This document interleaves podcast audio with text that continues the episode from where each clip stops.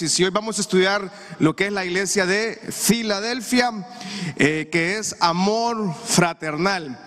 Eh, amor fraternal. Primera de Juan, capítulo 4, versículo 8. Dice, el que no ama no ha conocido a Dios, porque Dios es, diga conmigo, Dios es amor. Esta iglesia de todas las iglesias de Apocalipsis, literalmente su nombre significa amor fraternal, que es muy distinto al amor de un matrimonio, es muy distinto al amor de en familia, es muy distinto, extremadamente distinto al amor entre un, par de novios, es muy distinto en un matrimonio. Este, este amor solo lo podemos experimentar cuando venimos a Dios. Y la iglesia, la única iglesia en Apocalipsis que tenía un buen, que tiene un buen resumen, que- que le fue bien en todo el estudio, eh, es la iglesia de Filadelfia. Y Filadelfia significa amor fraternal. Y esta iglesia llegó a ser amor fraternal porque habían conocido a Dios. Alguien no puede conocer el amor mientras no conozca a Dios. Alguien dice, no, pastor, mira qué, qué enamorada estoy de este, de este hombre. Ay, no tiene idea cómo lo amo. No, no, no, no. Ese no es el amor de Dios. O el esposo enamorado de la esposa, o lo que usted quiera decir, como amo a mi hijo, como amo a mi hija, mire pastor, yo por mis hijos doy la vida. No es ese amor, es un amor que solamente Dios puede darlo. Dice, el que no ama no ha conocido a Dios porque Dios es amor. Dios nos ama a nosotros sin condiciones. Él nos ama con en un acto de voluntad de parte de Él hacia nosotros y nos ama sin condiciones. ¿Cuántos dan gracias a Él que Él nos ama sin condiciones? ¿Usted se imagina si Dios nos amara por condiciones? ¿Usted cree que Dios nos amara porque somos buenos?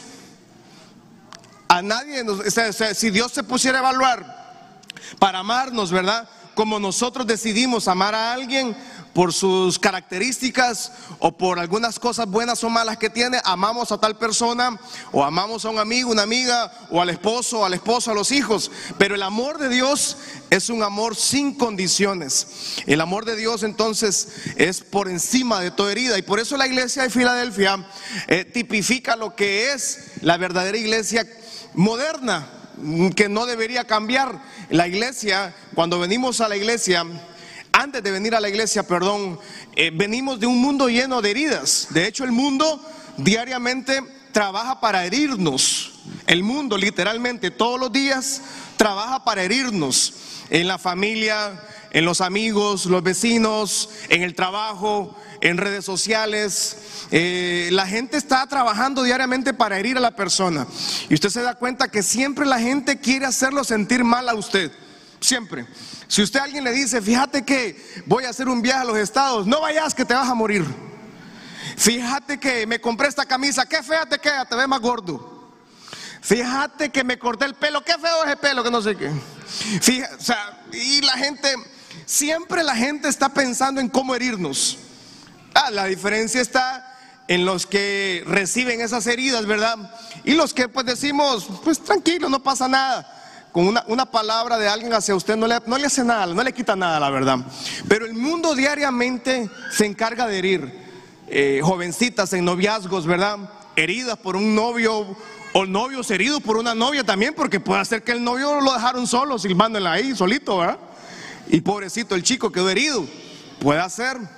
Eh, los matrimonios, ¿verdad? ¿Cuántos matrimonios quedan heridos porque por la violencia, violencia de género, violencia de palabra, física? Eh, to- todas estas heridas que el mundo provoca, cuando venimos al Señor conocemos un Dios que nos ama sin condiciones. ¿Cuántos llegaron al Señor y recibimos ese amor sin condiciones? Que Él, o sea, en ningún momento Dios dijo, "Mm, yo creo que a Marquito creo que no, yo creo que a fulanito no, no. Llegamos al Señor y por eso la iglesia, eh, más que una institución, más que una denominación o más que historia, eh, o una religión, como se le pueda decir, la iglesia, la casa del Señor, sigue siendo ese lugar donde encontramos ese amor genuino que solo Dios puede entregarlo. En el camino, obviamente, se surgen muchas heridas, cansancio, ¿verdad? Eh, la gente no logra encontrar paz ni tranquilidad. Pero eso sucede porque en el camino queremos que la iglesia o la religión llene vacíos que solo Dios puede llenar. Aló, ¿estamos acá? Entonces la gente, no, es que yo siento que ya no, es que yo siento que no, no, no hay amor, me dice. He escuchado mucho ese comentario. Es que me voy de la iglesia porque siento que no hay amor. Es que, o sea, imagínense, es que dejo a mi pareja porque siento que no hay amor. O sea, ¿cómo alguien deja a su esposa porque dice que no hay amor? Y es que hay que irlo a comprar a la o qué onda. O sea, el amor nace del corazón porque amamos a nuestra pareja sin condiciones. Imagínese, hombre, que estamos aquí, que nuestra esposa nos pusiera condiciones para amarnos. Por ejemplo, que nuestra esposa nos dijera, si subís de peso no te amo. Ya nos hubieran dejado a todos. Hombres dicen amén, hombres. Sí, hombre, ya día hubiéramos solitos, hubiéramos quedado. Esa condición no la podemos lograr nunca. Y, y encontramos entonces un mundo herido. Y por eso la iglesia de Apocalipsis, Filadelfia de Apocalipsis, encontramos una iglesia que debería ser la iglesia de nosotros. Si, si, si un pastor, creo, moderno o de iglesia en general, creo que soñaría con tener una iglesia como la iglesia de Filadelfia. Una iglesia llena de amor, amor fraternal, obviamente, donde se ama sin condiciones. Obviamente es muy difícil que la feligresía se ame, máxime cuando es una iglesia diversa. Eh, en, temas de, educación, en temas de, academia, en tema espiritual o, en número, ¿verdad? Es muy difícil que una iglesia se ame. Yo, yo he tenido muchas veces que intervenir en problemas entre feligresía, ¿verdad? Y queda uno como juez ahí, no, mire, que pastor es que este desgraciado. Yo, no, mire, tranquilo, no se peleen, o peleense pues. Yo me quito, agárrense, agárrense pues. Y es difícil que la iglesia experimente, pero ¿Dónde entonces encontramos que una iglesia pierde el amor? Cuando deja de conocer a Dios. Cuando una familia, cuando un matrimonio comienza a ver algunas fisuras en su relación de matrimonio, en su relación conyugal, cuando un padre, una madre comienza a ver que sus hijos se comienzan a distanciar, es porque hay algunas fracturas, algunas fisuras que se está desmoronando. Es producto de que el que no ama no ha conocido a Dios, porque Dios es amor. Apocalipsis entonces, capítulo 3, versículo 7 dice, hoy tenemos una gran cantidad de información de versículos, de historia y todo esto. Vamos a ver cómo la logramos hoy en la, en la noche, pero bien. Escribe al ángel de la iglesia en Filadelfia. Esto dice el santo, el verdadero, el que tiene la llave de David el que abre y ninguno cierra. Y la puerta que él cierra, ninguno abre. Esta, esta ciudad de Filadelfia es de las ciudades más nuevas, diríamos, de las siete iglesias de Apocalipsis.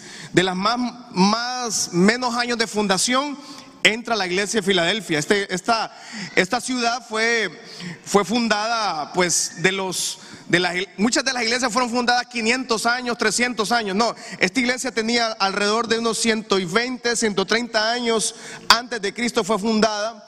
Y la iglesia de Filadelfia fue fundada por gente que vino de la ciudad de Sardis, de Pérgamo, se fundaron acá en, Filadelfia y fundaron una iglesia pequeña, la iglesia de Filadelfia. Le llamaban porque así se llamaba la ciudad. Esta ciudad tuvo cristianos hasta el siglo XIV después de Cristo. Y luego fue conquistada por los musulmanes, por el imperio otomano, que fue el que invadió todas las ciudades ¿verdad? antiguas del imperio otomano, el imperio turco otomano.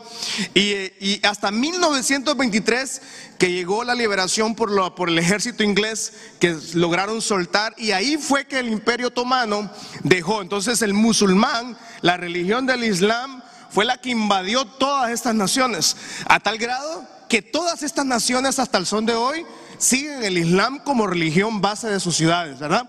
Y en algunas ciudades y algunos países el Islam es parte de la ley.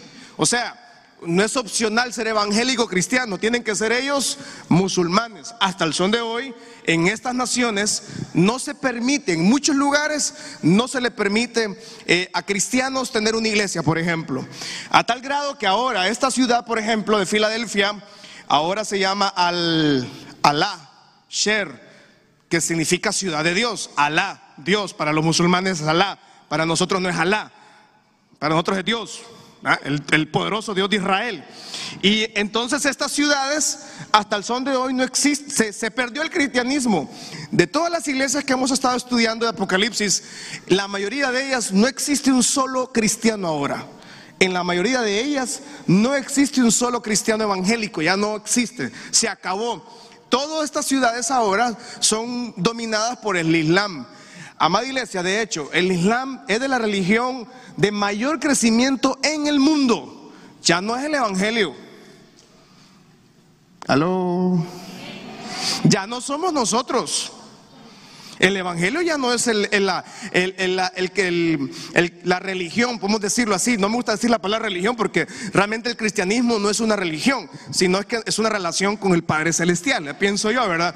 Pero si categorizamos las religiones, ya el Evangelio ya no es el de mayor crecimiento en el mundo, de hecho es el Islam. Y por eso necesitamos algún día, ojalá Dios nos dé la oportunidad de que Dios nos dé el chance o nos dé vida para que el, el Evangelio siga saliendo y, y Honduras sea luz a las naciones por hombres y mujeres que vayan a predicar su palabra. Pero Dios seguramente va a levantar a mucha gente para que vayan a predicar su palabra a muchos lugares, ¿verdad?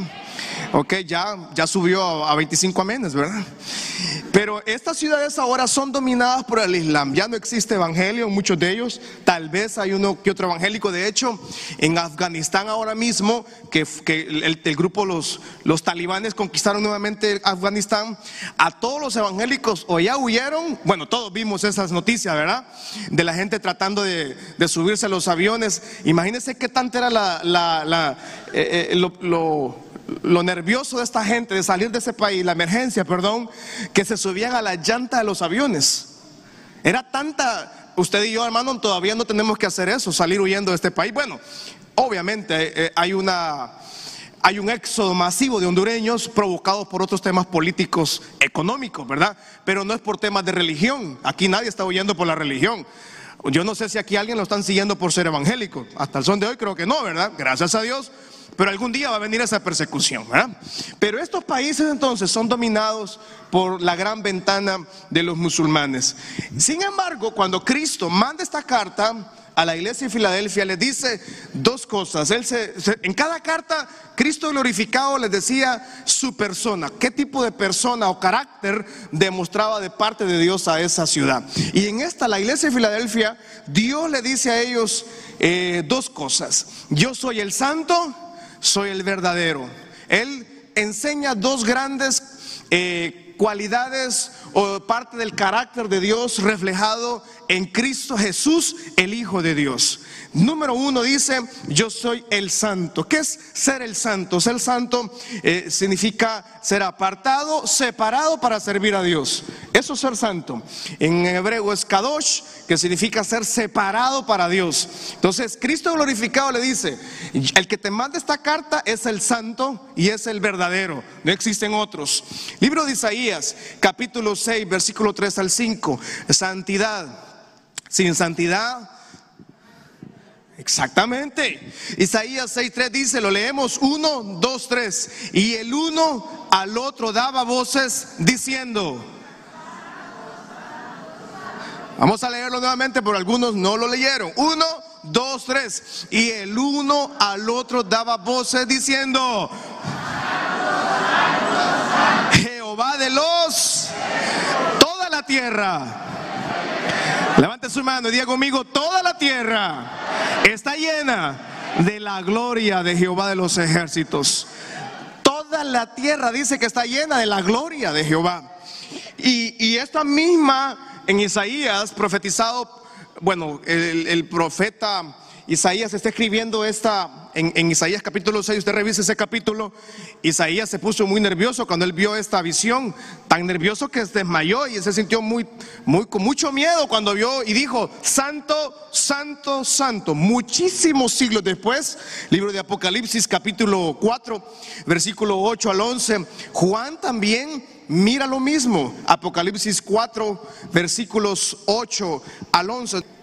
Apocalipsis 4 dice, y de los cuatro seres vivientes tenían cada uno seis alas, y alrededor y por dentro estaban llenos de ojos y no cesaban día y noche de decir, Santo, Santo, Santo es el Señor, el que era, el que es. Lo leemos esa última parte todos. Uno, dos, tres. Santo, santo, santo. Dios Todopoderoso. Y dice, el que era, el que es y el que ha de venir. Entonces encontramos esta misma versión de nuevo en el Antiguo Testamento y en el Nuevo Testamento el carácter de Dios en su esencia, lo que es la santidad. El carácter de Dios es, obviamente es complicado poderlo, si quiere explicarlo, menos entenderlo, ¿verdad? Pero para entender rápidamente qué es el carácter de Dios, Dios es amor, Dios es misericordia, Dios es perdón, Dios es un Dios proveedor, Dios es un Dios protector, Dios es un Dios sanador. Todas estas características, este carácter de, de, Dios reflejados en Jesucristo, el Hijo de Dios, y traído a la tierra y puesto en nosotros también, nosotros también recibimos esa misericordia, ese amor, ese perdón, esa protección. Pero la santidad es la esencia de Dios. Aló. La santidad es la esencia de Dios. Dios es omnipresente, Dios es omnisciente. Usted y yo no podemos ser omniscientes ni omnipresentes. O sea, yo estoy acá ahora mismo en la iglesia, no puedo estar en mi casa, solo puedo estar en un lugar a la vez. Estas características del carácter de Dios yo no puedo replicarlas en mi vida. Yo no soy omnipresente, mucho menos omnisciente, ¿verdad? Pero la santidad, que es la esencia de Dios, Dios a nosotros sí nos pide tener santidad. Dios sí nos dice a nosotros, Dios no nos dice a nosotros, sean omniscientes, sean omnipresentes.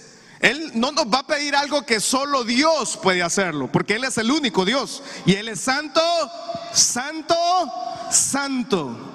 Y primera de Pedro 1, capítulo 1, versículo 13 en adelante dice, por tanto, ceñid los lomos de vuestro entendimiento, sed sobrios y esperar por completo en la gracia que nos traerá cuando Jesucristo sea manifestado. Como hijos obedientes, no nos conformemos a los deseos que antes teníamos estando en ignorancia, sino como aquel que nos llamó es, sé también ustedes en toda nuestra manera o en alguna manera de vivir. En dice en toda. Versículo 16 dice, vamos a leerlo, uno, dos, tres, porque... usted me dice, pastor, pero ¿cómo voy a ser santos? Imagínese con tanta cosa mala que pasa aquí. Pastor, ¿cómo vamos a hacer santidad con tanta cosa que veo en el día, en el trabajo, en la familia? Viera qué difícil para mí. Podría decirme un hombre a ser santo porque yo, mi único delito es ser guapo y elegante. O la muchacha diga, pastor, ¿cómo vamos a ser santa? Si mire, si yo soy demasiado hermosa, soy mi universo. O mis el barrio Las Palmas, tal vez, pero algo. Entonces yo no es que estoy diciendo acá, es que usted y yo vamos a ser santos como... no podemos, hermano. Pero Dios en su misericordia nos dio al Espíritu Santo para que día a día nos convenza de pecado. El problema, ¿sabe cuál es el problema? Cuando ya alguien comete actos ilícitos o, o pecaminosos y ya ni siquiera siente temor de Dios. ¿Estamos acá? Es tan sencilla la santidad como eso. O sea, es cuando alguien ya peca deliberadamente. O sea, es como que alguien asesine gente, pues. Mate gente y no sienta nada. ¿Y usted por qué mata? Porque me divierte, diría alguien. ¿Por qué mata usted? Es que es mi trabajo, diría alguien. A eso me dedico. Híjole, pero eso es ilegal. Usted no puede matar. A menos que usted esté en la guerra allá de Irak, ¿verdad? Lo mandaron a pelear en el ejército. Bueno, ese es su trabajo, ¿verdad? Mientras tanto, usted no puede. Entonces, la santidad, o sea, yo no voy a ser santo como usted no puede, porque nosotros no somos dioses, somos seres de carne y hueso. Pero la santidad es que yo necesito vivir como Dios quiere que yo viva. Poco a poco, ¿verdad? El problema de la persona es cuando ya peca deliberadamente y ya no siente que siente que está malo lo que hizo. Eh, habló mal de alguien, murmuró, el hombre le cayó en adulterio, no le importó. No importa, ¿qué importa? Hay que vivir así. Y, entonces uno como pastor ahora, con una generación millennial, para mí está siendo bien complejo lograr entender a la generación, porque la generación ahora quiere que los pastores no digamos nada. Ya no quieren que les digamos que está mal algo. No, pastor, no diga cosas así. No, pastor, no diga lo otro. No, pastor, lo otro, lo otro. Entonces yo digo, yo tengo que predicar yo. Voy a terminar predicando de, haga lo que quiera, hermano. hagamos todo lo que... No puedo hacer eso. Porque la palabra me dice, escrito está, sed santos porque yo soy santos. Y esta noche, amada iglesia, examínese usted mismo, ¿verdad? Que han estado viendo sus ojitos bonitos que usted tiene, estos ojos azules que todos tenemos. ¿Cuántos decimos amén, hermano? ¿Qué ha estado viendo? ¿Qué ha estado viendo en su teléfono? Ah, bueno, esas cositas son las que tenemos que evaluar aquí. ¿Qué pensamientos ha estado teniendo usted? ¿O qué ha estado platicando? ¿O usted matrimonio, qué ha estado haciendo?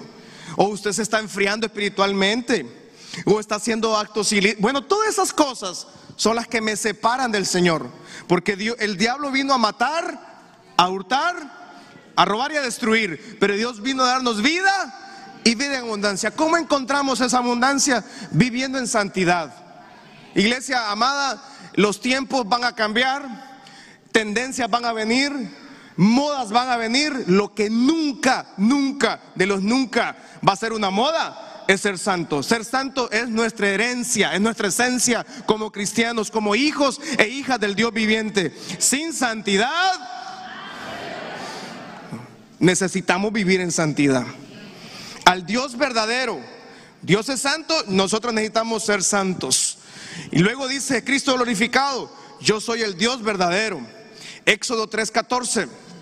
Primero santidad y luego que conozcamos al Dios verdadero. Mire que la, volviendo un poquito a la, santidad es bien complejo porque tal vez hay eh, muchas religiones Usted dice, no, es que el Evangelio tiene muchas restricciones, dice.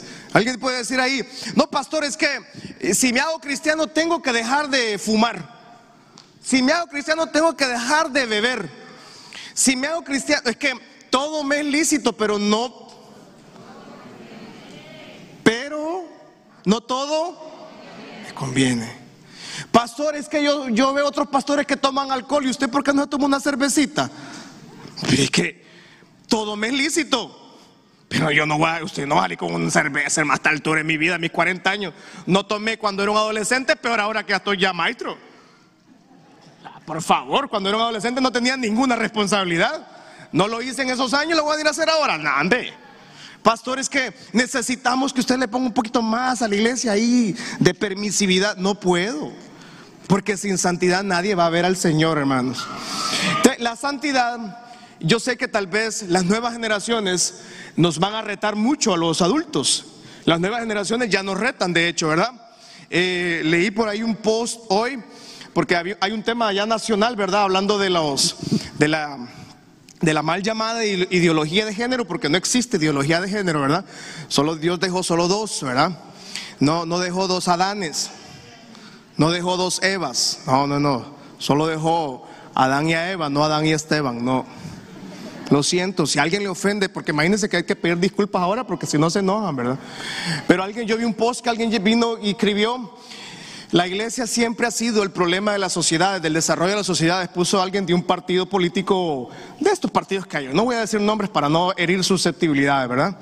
Eh, y entonces dijo él, esta persona me, impactó porque es un joven de 22, 25 años lo más, y es candidato en un puesto de elección popular. ¿ah? Y dijo él, a la iglesia hay que meterle fuego, dijo. Yo digo, este wirro yo ya era, yo tenía 18 años y este burro no había nacido, digo. Y ahora resulta que un cipote de 22 años puede venir a decirnos a nosotros, la iglesia, que hay que meterle fuego, digo. O sea, a ver, a ver, a ver, ¿cómo, cómo está eso? Ah, porque es que la gente dice, es que son mis derechos. No, no, no, no, no. Sus deseos no son sus derechos. Ojo. Lo que usted desea no son los derechos que nosotros tenemos que aceptárselos. Aló. Es que son los, eh, son los derechos nuevos de los jóvenes. No, no, no, no, no. Una cosa es que usted desee algo y otra cosa es que usted quiera legalizar sus deseos. Usted puede, usted quiere vivir como quiera vivir, eso es un asunto suyo. Pero yo, nosotros la iglesia no podemos caer en una tolerancia por los deseos de las nuevas generaciones. Y, mire que yo sé que no es popular esto. Yo sé que no es popular porque podemos perder membresía, podemos perder gente en el camino, pero hermano, yo sinceramente, yo agarré esto por llamado del Señor, no para caerle bien a la gente, ¿verdad? Y yo necesito que todos entendamos que los años que vienen van a ser muy difíciles, pero necesitamos tener raíces profundas en Cristo Jesús. El deseo de la gente no es el derecho. No porque yo desee eh, manejar mi vehículo a 150 kilómetros por hora, es mi derecho manejarlo así. No. La iglesia no está para, yo lo dije el martes pasado, antepasado, no estamos para caerle bien a la gente, la iglesia está para incomodar al mundo, al pecado, y traer la gente del pecado, de, la, de las tinieblas, traerlos a la luz admirable. Amén. Bien, dele, fuerte ese aplauso al Señor. Ya, Dios es Dios verdadero. Dios diga conmigo, Dios es santo. Y diga conmigo, Dios es verdadero. En Éxodo 3:14 Dios le dice a la iglesia, a Israel, le dice, uno, dos, tres, yo soy el que soy. Entonces Moisés no conocía a Dios y Moisés le dice, bueno, le dice a Dios, bueno Dios, y, llego a Israel, llego a los faraones, ¿y qué le digo? ¿Quién sos? Les vas a decir que yo soy el que soy. O sea, solo existe un Dios, no existen dioses.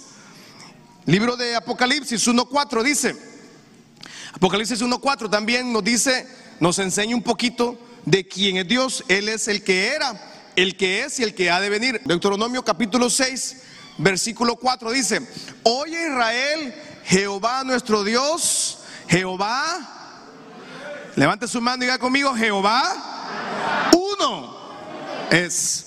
O sea, amada iglesia, no existen dioses. Dios no ocupa representantes para representar su divinidad y su poder en las naciones de la tierra, porque Él es Dios y solo existe un Dios y fuera de Él no hay.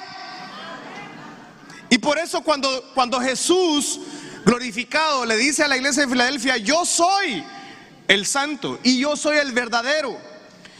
Si alguien no recibe a Jesús, no tiene a Dios. Y aquí es donde quiebra, todas las religiones del mundo quiebran y topan con esto. Porque la gente, la gente, usted escuchaba a mucha gente decir, no, si yo, yo conozco a Dios. No, si a Diosito, claro. Mire, pastor, no, no, no es eso es conocer al verdadero, a Jesucristo, el Hijo de Dios. Y hay evangélicos que tienen diositos también. Hay evangélicos que piensan que para llegar a Dios ocupan un diosito. Y usted como evangélico no ocupa dioses. Usted como evangélico no ocupa intermediarios para ir al Padre. Usted mismo levanta su mano. Si usted tiene a Jesucristo en su corazón, usted levanta su mano y de, inmediatamente el Padre Celestial le atiende a usted. ¿No le parece maravilloso eso? Vamos, denle fuerte ese aplauso al Señor. No ocupamos intermediarios. Todos los, todas las religiones del mundo, todas las religiones del mundo tienen un profeta. Todas. Y todos murieron. Todos quedaron dos metros, tres metros bajo tierra Todas las grandes doctrinas psicológicas, las grandes tendencias políticas, todos tuvieron un profeta o un precursor, pero todos ellos miraron la muerte. La única tumba vacía está allá en Jerusalén. Jesucristo, el Hijo de Dios, resucitó al tercer día y está sentado a la diestra del Padre y nos dio la oportunidad a todos nosotros de recibirle, reconocerle como Dios, como a nuestro Señor y único Padre y, esa, y ese mismo acto nos da la libertad y nos da la, vida en excelencia de vivir bajo la voluntad de Dios. Amada iglesia, es necesario, es urgente que las naciones, que el mundo entero sigan recibiendo a Jesucristo como su único Salvador. Luego dice, Apocalipsis 3, 7, Apocalipsis 3, 7, escribe al ángel de la iglesia en Filadelfia, esto dice el santo, el verdadero el que tiene la llave de David, el que abre y ninguno cierra. Y lo que Jesucristo cierra, ninguno lo logra abrir. Cristo entonces dice, yo soy el que tengo las llaves. En Apocalipsis 1.18 Cristo dijo, yo tengo las llaves de la muerte y del Hades. En Apocalipsis 3, 7, 8 dice, yo tengo las llaves para abrir y lo que Dios abre, nadie lo puede cerrar. Y lo que Dios cierra, nadie lo puede abrir. Y Jesucristo entonces tipifica al arquetipo de quien tiene las llaves para vivir en santidad y vivir en la verdad. No hay nada más maravilloso que vivir en la libertad espiritual. Cuando yo recibo a Jesús, cuando vivimos bajo la voluntad de Dios, del Señor Padre Celestial, vivimos entonces bajo una libertad, no bajo una religión. Porque, amada iglesia, usted puede ser evangélico, usted puede haber nacido en un, en un lugar cristiano y eso no le da la salvación. No, eso no le va a dar la salvación. Solo Cristo salva, solo Cristo restaura, solo Cristo nos da la oportunidad de vivir bajo la voluntad del Señor. Y Dios nos ama con tanto amor que nada nos separa de su amor. ¿Qué, maravilloso es que hagamos lo que hagamos, Dios nunca se separa de nosotros. Nosotros sí nos separamos de Dios, pero Dios nos ama con amor eterno. Independientemente de su situación, de sus acciones, Dios nos ama. Nada nos separará del amor de Dios. Y dice que Cristo glorificado dice, yo soy el santo, yo soy el Dios verdadero y soy el que tengo las llaves. Esas llaves son puertas abiertas. El versículo 8 dice, yo conozco tus obras. He aquí, he puesto delante de ti una puerta abierta. Y hago conmigo, puerta abierta, la cual nadie puede cerrar. Porque aunque tienes poca fuerza, has guardado mi palabra y no has negado. Que Dios le dice a Filadelfia, tú tienes una puerta, le dice, yo conozco tus obras. Si algo, si alguien nos conoce bien es Dios. Ante Dios no nos podemos esconder de, de nada. Él conoce todo de nosotros. Él sabe todo de nosotros. Y le dice a Filadelfia, yo conozco tus obras. Luego le dice, yo he puesto en ti una puerta abierta. ¿Por qué tienen esa puerta abierta? Filadelfia era una ciudad muy bonita, que estaba en una meseta y era muy conocida porque tenían una carretera que mm, eh, venía desde las bahías del mar Mediterráneo y conectaba la zona de Esmirna, de todas las ciudades bajas, de la bahía, del mar costeras y subía una carretera que era como la segunda más importante y subía a las mesetas. De hecho, la ciudad de Filadelfia era muy famosa por los vinos, tenían viñedos y para que, para que alguien tenga viñedos tiene que ser una zona fresca, una zona bonita, montañosa. Y Filadelfia era así, era una puerta a las mesetas. Era la, la calle cuando se entraba a Filadelfia, según la historia, era una puerta para entrar a un lugar fresco, a las mesetas. Es como que tal vez cuando hemos llegado a... Los sanpedranos disfrutamos, por ejemplo, cuando vamos a Ciguatepeque, ¿verdad? Solo con ir a la calle ya uno se alegra ver aquel montón de pinos, ¿verdad? Y, San Pedrano también, a los San Pedranos nos gusta mucho, al menos a mí, cuando yo veo neblina bajo las, las ventanas del carro, hasta me bajo y respiro la neblina y la meto la neblina en mi boca, ¿verdad? Porque disfrutamos ese ambiente fresco que pues casi nunca tenemos en San Pedro Sula, ¿verdad? Pero Filadelfia era así, era una zona de una meseta bonita, bien fresca. Entonces Cristo glorificado le dice, ustedes tienen una puerta abierta, una puerta que yo fui el que la abrí. Entonces, Filadelfia entiende que esa puerta es la puerta de la ciudad bonita que ellos tenían para accesar a Filadelfia. Pero no es esa puerta que Cristo les está hablando. Les dice, ustedes tienen una puerta porque ustedes son fiel todavía y ustedes, en ustedes todavía hay fidelidad.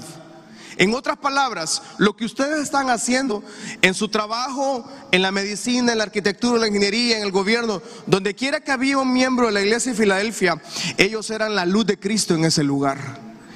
Hay puertas que Dios nos abre. Mira esto. Hay puertas que Dios nos abre a todos. En algún momento Dios le abre una puerta a usted. En algún momento Dios le abrió esa puerta, pero muchas veces nosotros mismos la cerramos. Nosotros mismos. Pero Dios ha abierto puertas que nadie puede cerrar, dice. La puerta que Él abre no la puede cerrar el enemigo. Qué maravilloso es que la puerta que Dios abre para usted, el enemigo no puede tocar esa puerta. Dios ha abierto muchas puertas para todos nosotros. Y en este año Dios va a seguir abriendo muchas puertas en este año. Puertas que nadie más puede abrir. Qué maravilloso es que a veces usted llamó, usted escribió, usted está esperando el amigo de allá afuera, el contacto de acá para que se abra esa puerta. Qué maravilloso es que nadie de ellos ayudó, sino que fue el padre que vino y él tiene la llavecita y clac, clac, hizo y abrió la puerta. ¿Qué le parece eso? Este año Dios va a abrir esa puerta para muchos. Puertas que nadie más tiene la llave. Usted sabía que esta iglesia tiene muchas puertas, ¿verdad? Bastantes puertas. Bueno, yo a esta iglesia no puedo entrar en la noche porque yo no tengo llave. O sea, si a mí me dejan encerrado aquí me pongo a llorar porque no tengo llave para salir. No tengo llave de esas puertas. Aquí solo hay una persona que tiene llaves. Y esa es la persona que abre y cierra este templo. Pero yo no puedo entrar al templo si no tengo las llaves. Muchas veces he venido en, días de no oficina y tengo que llamar que me abran aquí porque no hay nadie. A veces yo tengo que entrar al templo, ¿verdad? Pero qué maravilloso es que Dios siempre tiene una llave para el momento, para el tiempo, para las necesidades. Y en el momento menos indicado, esa puerta que ustedes, esa puerta nunca se va a abrir. Eso nunca se va a abrir. Y Dios le dice a Filadelfia, ¿saben qué? Ustedes ya tienen la puerta abierta, que yo mismo la abrí. Y Dios nos dice esta noche, puede ser que usted ni cuenta se ha dado y la puerta ya 10 está abierta. Parece que no me di a entender esta noche. Parece que no me di a entender esta noche. Puede ser que usted ni cuenta se ha dado y ya días esa puerta estaba abierta. Le dice Dios a Filadelfia, Cristo glorificado le dice, ustedes tienen una puerta, la cual nadie puede cerrar. Qué maravilloso que las puertas que Dios ha abierto a su vida, nadie las puede cerrar. Puede levantarse el mismo diablo, puede levantarse brujos, brujas, hechiceros, el loco del barrio, puede levantarse quien quiera. Pero qué maravilloso que nadie tiene la fuerza de cerrar una puerta que Dios mismo ha abierto.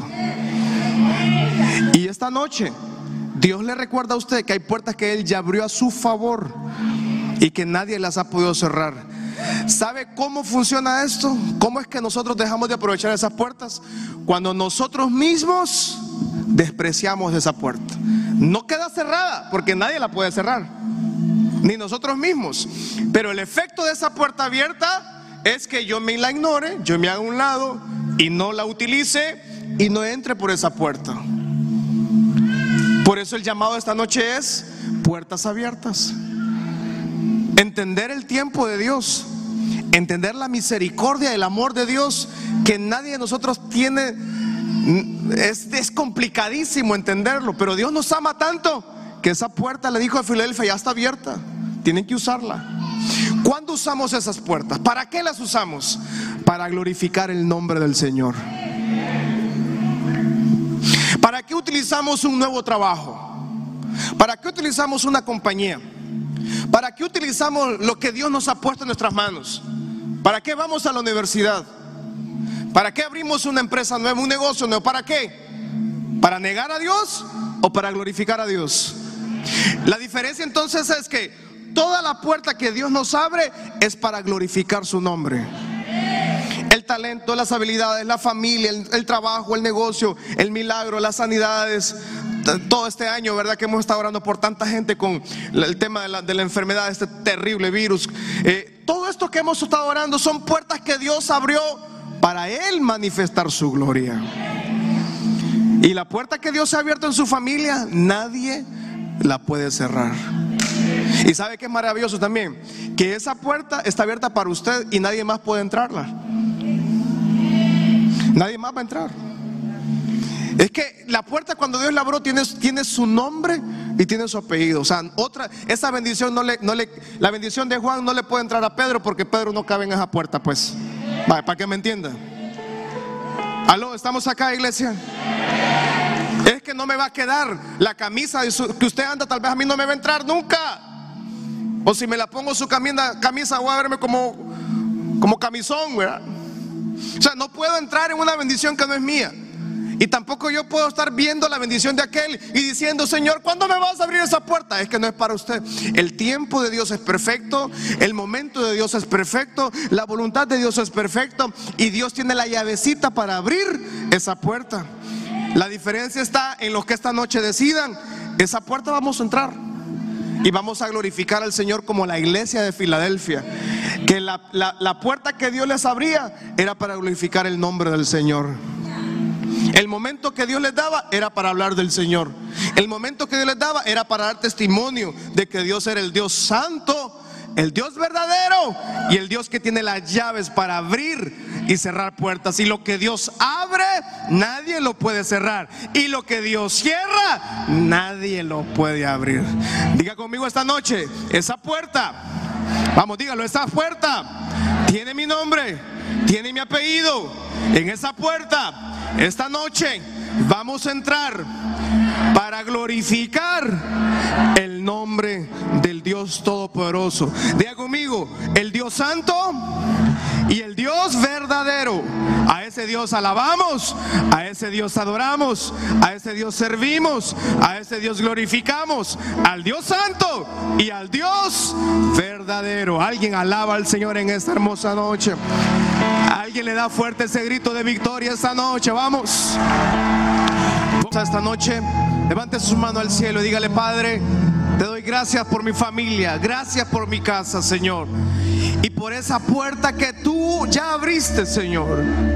Vamos, dígale, esa puerta, Dios esta noche le está confirmando que esa puerta Él ya la abrió, esa puerta de ese viaje, esa puerta de esa empresa, esa puerta de ese emprendimiento, esa puerta de su familia, esa puerta de la sanidad, esa puerta de la restauración de su vida, esa puerta que Dios alguna esta noche le está liberando de rencor, de odio, de enojo, de esa puerta que tal vez usted la abrió hace años y le dio espacio a la herida que creciera y esa herida traiga, le ha traído dolor, le ha traído mucha, mucha, mucha tragedia a su casa. Esta noche le dice el Padre, esta noche yo te abro la puerta para que toda falta de perdón, toda falta de, de amor y de misericordia se rompa esta noche. Y le dice el Padre, esta puerta ya días está abierta, esta puerta ya días ha estado acá disponible, tiene su nombre. Y esta puerta que yo he abierto glorificar mi nombre, dice el Señor.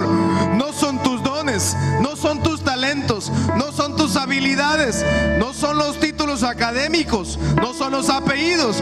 Es que te amo porque eres mi hijo, eres mi hija y te amé antes de la fundación del mundo. Te predestiné para cosas grandes.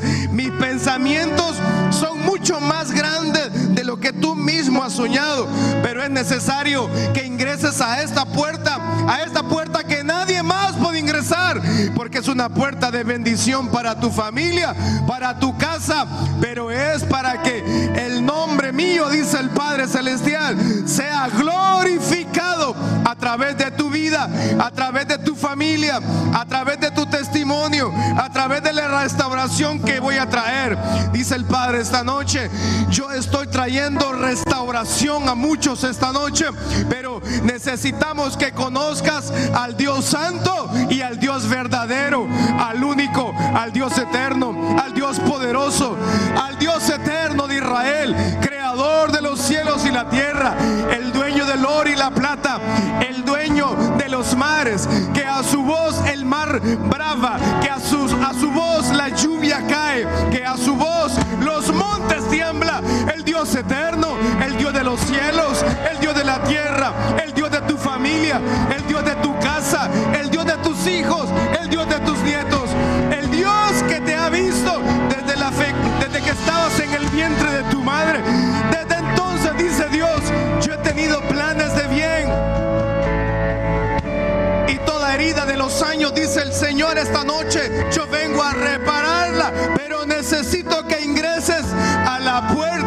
Filadelfia, a la puerta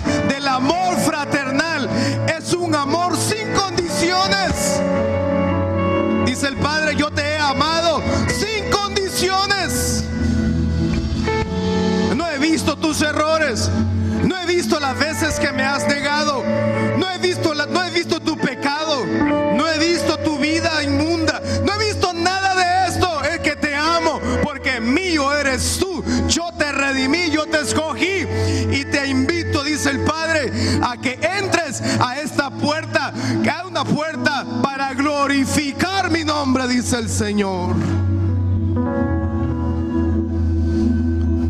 Diga esta noche, entramos a esa puerta.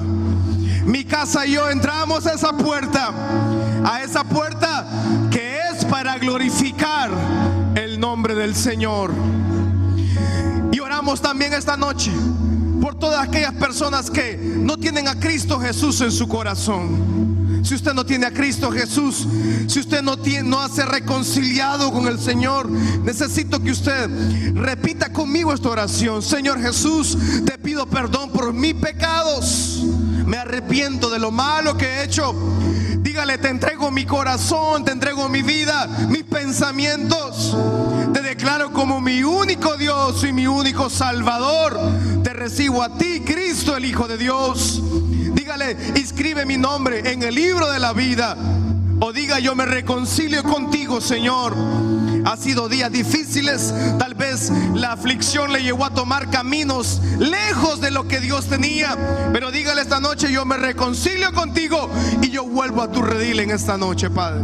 La iglesia del Señor levanta su mano al cielo y adoramos al Señor unos segundos más. Esa puerta tiene su nombre y tiene su apellido.